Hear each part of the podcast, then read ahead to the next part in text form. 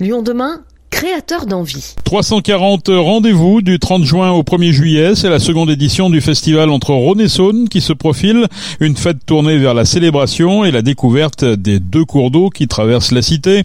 La mâche-croûte reprendra naturellement ses quartiers sous le pont de la Guillotière. Un festival qui se développe avec 30% d'animation en plus. Les nouveautés nous sont présentées par Audrey Enoch, la première adjointe au maire de Lyon. Les grandes nouveautés, c'est euh, notamment une nouvelle zone de guinguettes hein, pour pouvoir euh, euh, restaurer et permettre aux festivaliers euh, de passer euh, des bons moments sur la darse de la Confluence. Et puis c'est aussi un renouvellement évidemment des grands temps forts avec le concert qui est prévu par l'orchestre de l'opéra avec les Pokémon Crow. Donc musique classique et hip-hop sur la guillotière, c'est innovant. Et puis également le très beau spectacle que nous prépare la compagnie Ilotopie qui est vraiment la référence pour les grands spectacles sur l'eau, sur les cours d'eau, qui aura lieu euh, le samedi soir euh, sur la Saône. Les trois grands lieux, c'est vraiment les zones de guinguettes qui sont vues comme euh, un lieu où part beaucoup d'activités, beaucoup d'animations, même une conférence en plein air par la métropole. Donc je rappelle ces trois lieux. C'est l'île Barbe où on pourra aller gratuitement en vaporetto du centre-ville de, de, Lyon notamment. C'est les berges de la Guillotière et c'est la Darse de Confluence près de la MJC Confluence. On a beaucoup plus de concerts qui sont prévus sur les zones de guinguettes et on va jusqu'au dimanche soir inclus puisque que l'an dernier on s'était arrêté euh, vers 17h euh, et euh, les festivaliers, les festivalières nous ont dit qu'ils aimeraient bien que la soirée du dimanche continue avec de la musique, avec la fête. Et donc il y aura des concerts jusqu'à 22h le dimanche.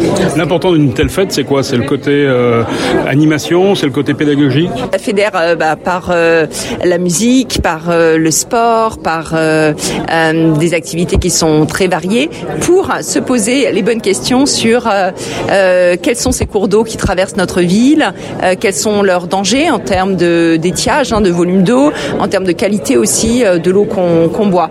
Donc euh, voilà, des animations, des moments de, de fête, mais aussi des moments de réflexion et de pédagogie pour vraiment découvrir, célébrer et protéger les cours d'eau. Donc l'an dernier, en effet, on avait ouvert la plateforme participative de la ville de Lyon, Oyer, et on a eu 1500 répondants environ, bah, qui ont beaucoup plébiscité le festival euh, on a eu euh, plus de 80% de retours positifs, ce qui est vraiment beaucoup parce qu'en général, quand on prend le temps d'aller répondre à un questionnaire, euh, c'est parfois qu'on est mécontent. Donc là, c'était vraiment une, une réussite. Et ce qui est très intéressant, c'est que plus de la moitié ont dit qu'ils avaient appris des choses sur les cours d'eau et 40% qu'ils avaient l'intention de changer leur comportement et leurs pratiques en lien avec l'eau. Donc là, l'objectif est atteint de, de sensibiliser sur ces questions environnementales. Balade, musique, contes, spectacles, baptême de plongée, descente de la Saône par tout moyen flottant, mais aussi des ateliers de dépollution. Les détails avec Marie Effray, chargée de projet pour cet événement. Il y a à peu près 60% des animations qui sont sur inscription et l'année dernière elles étaient toutes pleines, toutes les jauges étaient pleines. Et du coup cette année en plus il y a eu un engouement au moment de l'appel à projet.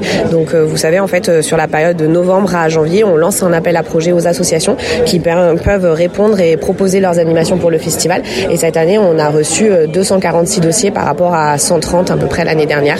Donc euh, vraiment beaucoup d'engouement et d'envie euh, de participer à ce festival. Alors du coup les animations du festival sont réparties en trois grandes thématiques. vraiment une thématique plus en lien avec la nature, l'écologie, la biodiversité.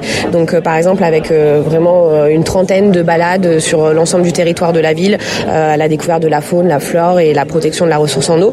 On a aussi un grand volet d'animation plutôt culturelle, artistique, du coup avec une proposition d'ateliers, de spectacles notamment sur les trois guinguettes du festival, donc euh, au niveau de l'île Barbe, de la Guillotière et de la Darse à Confluence, et une programmation musicale euh, en soirée euh, proposée par des groupes de musique.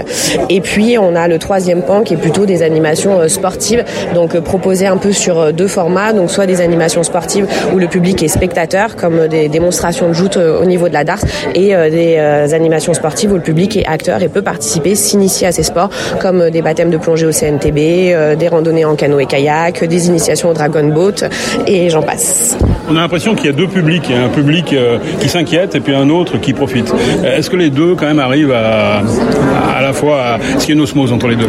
Alors oui, on trouve une osmose notamment sur euh, beaucoup d'animations parce que du coup même sur les animations qui sont plus en lien avec la thématique festive, par exemple les pièces de théâtre, les représentations ou même les animations sportives, on essaye toujours de lier les questions liés à l'environnement, à la préservation. par exemple, les randonnées kayak embarquent des sacs et sensibilisent le public au ramassage des déchets pendant la randonnée. la thématique de la plupart des spectacles est en lien avec l'eau, la protection en eau, la ressource, les choses comme ça. Donc en fait, même sur les parties festives du festival, on essaye d'amener des messages et de la sensibilisation au public sur ces grandes thématiques. Est-ce que ça marche? Est-ce qu'un an après, on a une estimation de les gestes qui ont pu être faits, qui n'auraient pas été faits sans la fête de l'eau? Alors c'est très difficile à quantifier. Aujourd'hui, je pense qu'on n'a pas assez de retours. en revanche, effectivement, ça marche. On voit que notamment l'année dernière, quand on a lancé la plateforme de consultation OIE, les gens ont vraiment aimé ces activités, nous ont dit qu'ils avaient appris des choses et ont redemandé. Donc on sait que ça fonctionne. il y a aussi le livret pédagogique qu'on fait à destination des enfants et qu'on distribue dans, dans, les écoles de la ville. on a un retour des enseignants, des instituteurs sur ce, sur ce livret. Donc on sait que ça marche. Après, de quantifier les retours, les actions, c'est vraiment très difficile et je pense qu'il faudra plusieurs années pour que ça se mette en place. La parade des habitants partira cette année du Vieux-Lyon pour enjamber la Saône puis le Rhône, avec une arrivée en fanfare sur le quai aux gagneurs, avec échassiers, danseurs et percussionnistes. À la nuit tombée, la compagnie Ilotropie prendra le relais comme l'an dernier. Elle offrira sur la Saône un spectacle tout en délicatesse, en ombre et en lumière, conçu spécialement pour l'occasion. Une fantasmagorie d'épouvantail glissant sur l'eau que le public pourra suivre depuis la rive.